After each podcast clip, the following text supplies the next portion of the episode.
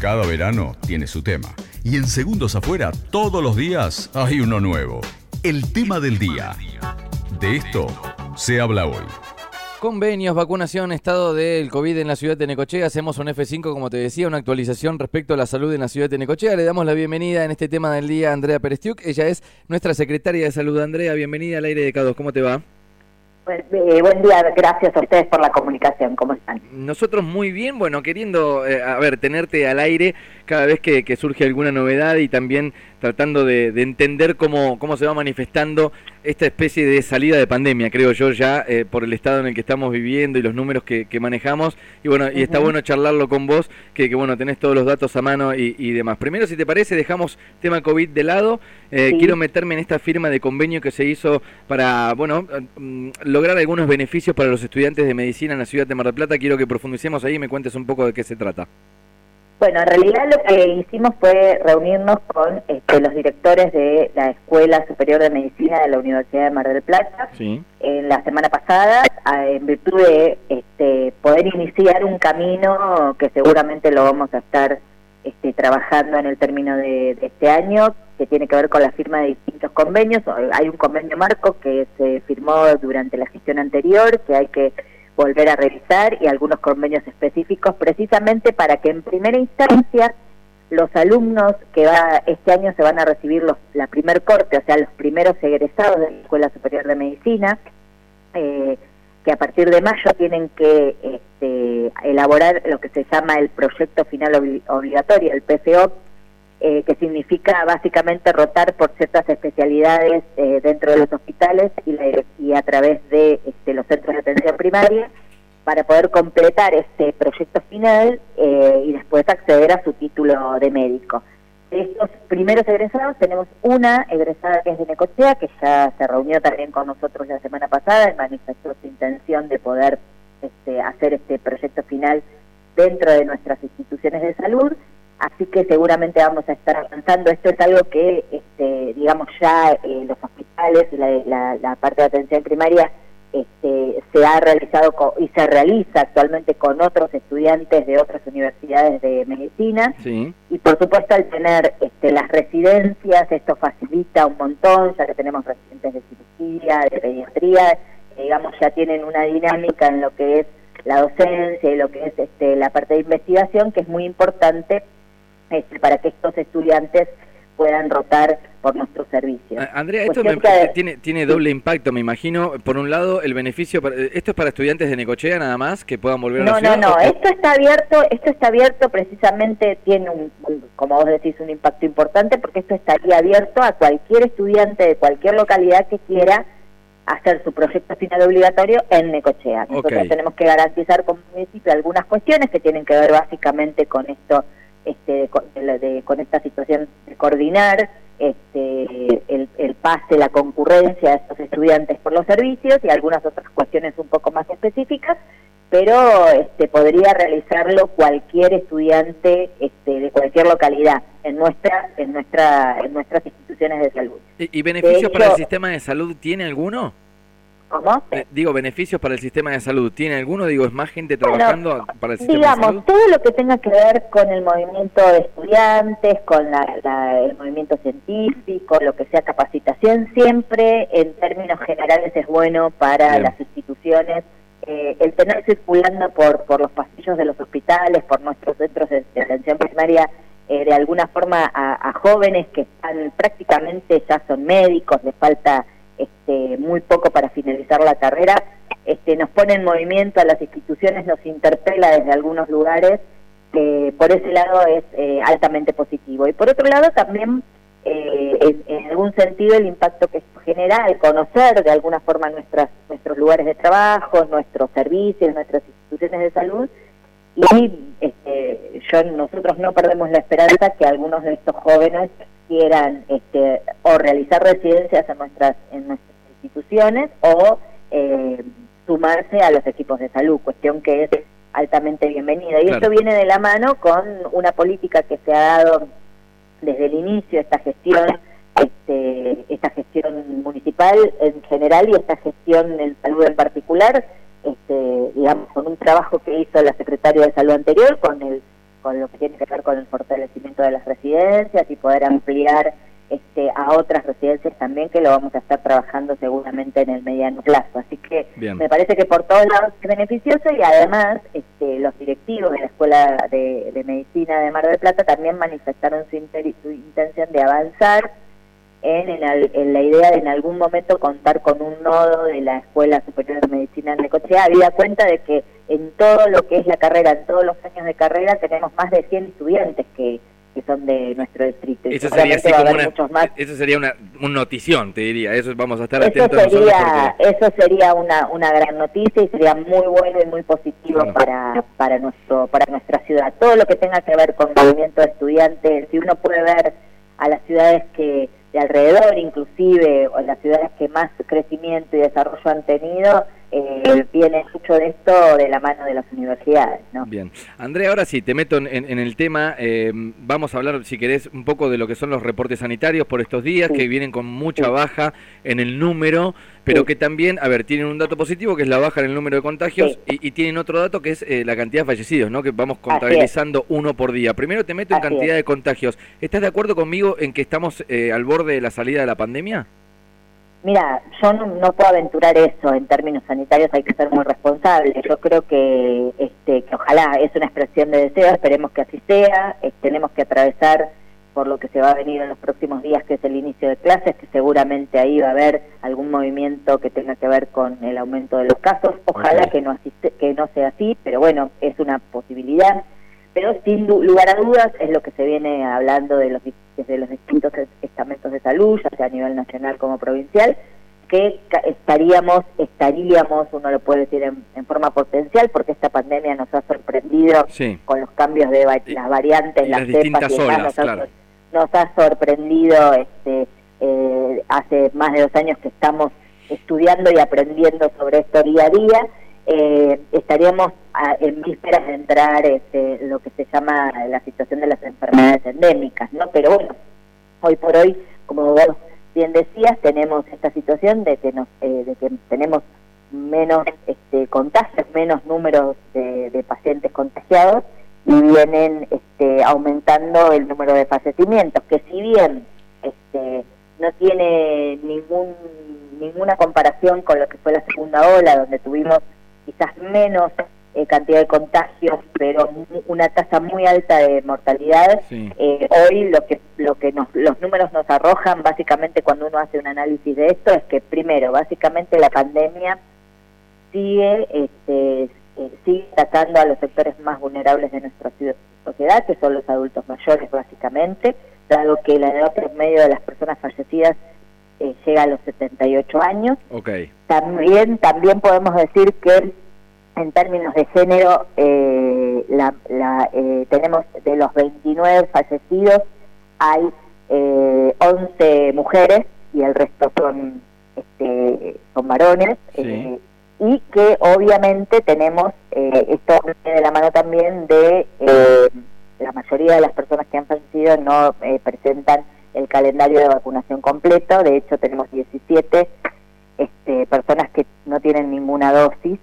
Eh, es un porcentaje bastante alto dado que registramos 29 personas fallecidas. Y también lo que podemos decir es que de todos los fallecidos también tenemos un, alto porcentaje, un 100% en realidad, de pacientes con comorbilidades. Por eso decíamos que por un lado la pandemia sigue atacando al, a los sectores más vulnerables, que son nuestros adultos mayores, y los, las personas este, o pacientes con enfermedades crónicas. Andrea, eh, al tener este número, digo, porque vos eh, contabilizás los 29, que me, me, gusta porque digamos que nos metemos con la última parte de esta pandemia, con los, si, se les puede buscar un nombre, los nuevos fallecidos o, los de esta cuarta ola o tercera ola, como, como queramos llamarle, tercera ola.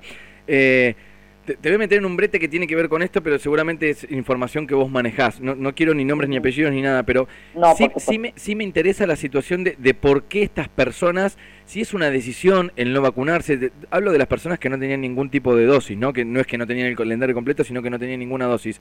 ¿Es por decisión? ¿Es por accesibilidad? ¿Es ¿Qué, qué es lo que pueden charlar ustedes? Me imagino que tienen mm. un trato con, con familiares directos, ¿no? Mira, hay diferentes este, situaciones, obviamente. Hay hay personas que han decidido este, no, no, no acceder a la vacuna, no vacunarse por, por motivos personales. Eh, quizás esto va a merecer un análisis un poco más a mediano plazo, que también tuvo que ver un poco con lo que con lo que fue al inicio este, de cuando empezaron a surgir las vacunas, todo el movimiento mediático que hubo alrededor de la politización de, la, vacuna, la politización de la vacuna, digamos algunas inseguridades este, que tenían que tuvieron que ver quizás con la mirada de algunos sectores hasta científicos de, del avance de, tener una vacuna en, disponibilidad en forma entre parentes entre comillas tan rápida en lo que en lo que hace al estudio de o la comparación con otras vacunas pero la realidad es que esta pandemia afectó al mundo, creo que este, podíamos aventurar como nunca antes en la historia, eh, no solamente desde el punto de vista sanitario, sino tuvo un altísimo impacto desde el punto de vista social y económico y por ende político también. Y toda la maquinaria mundial en, cuanto al avance científico y demás este, se puso a trabajar rápidamente para poder tener en lo que tenemos hoy en día en disponibilidad este, este número de vacunas importante. Así que me parece que hay un poco de todo en esta decisión, quizás de, de, no acceder a la vacuna. En cuanto a la accesibilidad, hemos tenido distintas estrategias este, para poder llegar a los sectores más vulnerables, inclusive se han hecho muchas campañas de vacunación en geriátricos, en residencias de adultos mayores, este, sí, pero al ser obstativo llega un momento que es como que no podés intervenir ¿no? en la decisión de, la persona. Es una decisión, claro, exactamente. Siempre hablamos que si bien al, no ser obligatoria la vacuna, en realidad este, se han buscado otras estrategias para incentivar a la vacunación, como es el pase sanitario, que eso ha acercado a un número de jóvenes importantes a que, a que accedan a vacunarse. La realidad es que al no estar incluida dentro del calendario de vacunación obligatorio, es una responsabilidad, una decisión individual, pero también una responsabilidad social, porque, digamos, uno no se, no se perjudica individualmente al no acceder a la vacuna, sino que realmente esta es una enfermedad con un, un índice de contagiosidad tan alto este, que también hace a la responsabilidad social. Y además demostramos, en todo este tiempo, ha quedado demostrado que la vacuna tiene un alto impacto y que es altamente positivo, y que si podemos transitar o pensar en transitar este, el final de la pandemia y transformar este, este virus en una endemia tiene que ver básicamente con este, los niveles de vacunación que hemos alcanzado. Bueno, hablando de vacunación, eh, le vamos a contar a la gente, se estuvo realizando durante toda esta semana la vacunación itinerante con primera, segunda, tercera dosis. Bueno, en esta mañana se hizo en la Escuela de Educación Primaria número 19 y en la Escuela número 7 también en esta mañana de jueves. Mañana van a estar en la Escuela de Educación Primaria número 1 de 9 a 12 del mediodía. Te, hago esta consulta en particular, Andrea, porque, a ver, no es obligatorio, como decíamos, tanto para los mayores, tampoco lo es para los niños, para asistir. El próximo miércoles comienzan las clases en provincia de Buenos Aires. Eh, ¿Pudiste ver y ustedes pueden manejar los números de que hay un montón de, chicos que, a pesar de no ser obligatorios, se han vacunado en esta última parte, de, de, esta primera parte del año? Sí, sí, hay muchos chicos que han accedido a la vacuna, los números seguramente te los vamos a poder estar dando este, al final de esta semana, o sea, a partir de mañana, este, pero también tenemos que marcar que eh, la vacuna itinerante no solamente eh, está afectada a la vacunación COVID, sino también que se han vacunado con doble y triple, triple viral a muchos niños. Sí. Es una cuestión que acerca mucho a completar el calendario de vacunación al inicio de esta, de esta jornada, del ciclo lectivo, ¿no? que estamos próximos a abrir la próxima semana. Así eh, que es altamente, hay anécdotas inclusive que, que les puede transmitir a, Adriana en algunas situaciones con jóvenes que se han acercado a vacunarse, este, muy decididos, este, aún con alguna definición por parte de, algún grupo familiar. Realmente es muy interesante eh, cómo muchos jóvenes, muchos adolescentes han tomado conciencia y este, se acercan a vacunarse, no solamente porque hoy se exige para el ingreso a ciertos lugares sociales eh, tenerle el esquema de vacunación completo, sino por una decisión este, personal. Así que en ese sentido creo que tenemos que apoyarlo y difundirlo y acrecentarlo, ¿no? Porque, vuelvo a repetir, ha quedado comprobado que la vacuna funciona. Antes de hacerte la última, Andrea, hago esta salvedad, esta aclaración. Sepan que no es obligatorio la, vacuna para acceder a los establecimientos educativos, pero en caso de tener un caso positivo en el salón, aquella persona vacunada no va a tener que aislarse y los que no tengan el, calendario completo de vacunación van a tener que permanecer 10 días en sus casas, o sea, con aislamiento preventivo. Digo, esto, esto también me parece, hay que brindar esta alertidad para que sepan que no solo, eh, digamos, es una decisión también que, o sea, si hay un caso en tu salón, en el colegio, vas a tener que mantenerte aislado, ¿no? Exactamente. Es buena la aclaración que haces que lo había dejado, lo, había pasado por alto porque es así, si bien no es obligatoria la vacuna, obviamente al haber, como bien lo estás repitiendo, un caso positivo en el salón, este, esto obliga a aquellos que no tienen el esquema de vacunación completo a aislarse, obviamente. Ahora sí te hago la última antes de despedirte. Eh, te pongo en, posición eh, post pandemia. Eh, sos secretaria de salud, eh, me imagino que ya tendrás proyectos como para decir, bueno, tengo que mejorar esto en la ciudad de Necochea. Por supuesto que la coyuntura y el día a día te van haciendo también reparar en lo que tiene que ver con vacunación, con COVID, pero contame un poco cuáles son los lineamientos que tenés pensado para cuando esto desaparezca en algún momento. Bueno, por supuesto que igual más allá de, la situación COVID que nos ocupa y preocupa, pero básicamente nos ocupa mucho mucho tiempo, eh, obviamente estamos trabajando en distintas líneas este, para mejorar día a día nuestras instituciones de salud. Sabemos siempre que no, a mí no me gusta hacer este, anuncios de proyectos grandilocuentes porque en realidad este, tenemos que ir trabajando los paso a paso y consensando porque hay algunas cuestiones que podemos tener la decisión de mejorarlas desde el ámbito municipal, pero que también mucho tiene que ver con la articulación que podemos hacer con provincia y con nación. Por eso hay muchos proyectos en los que estamos trabajando este, para mejorar este, nuestras instituciones desde el corto, mediano y largo plazo.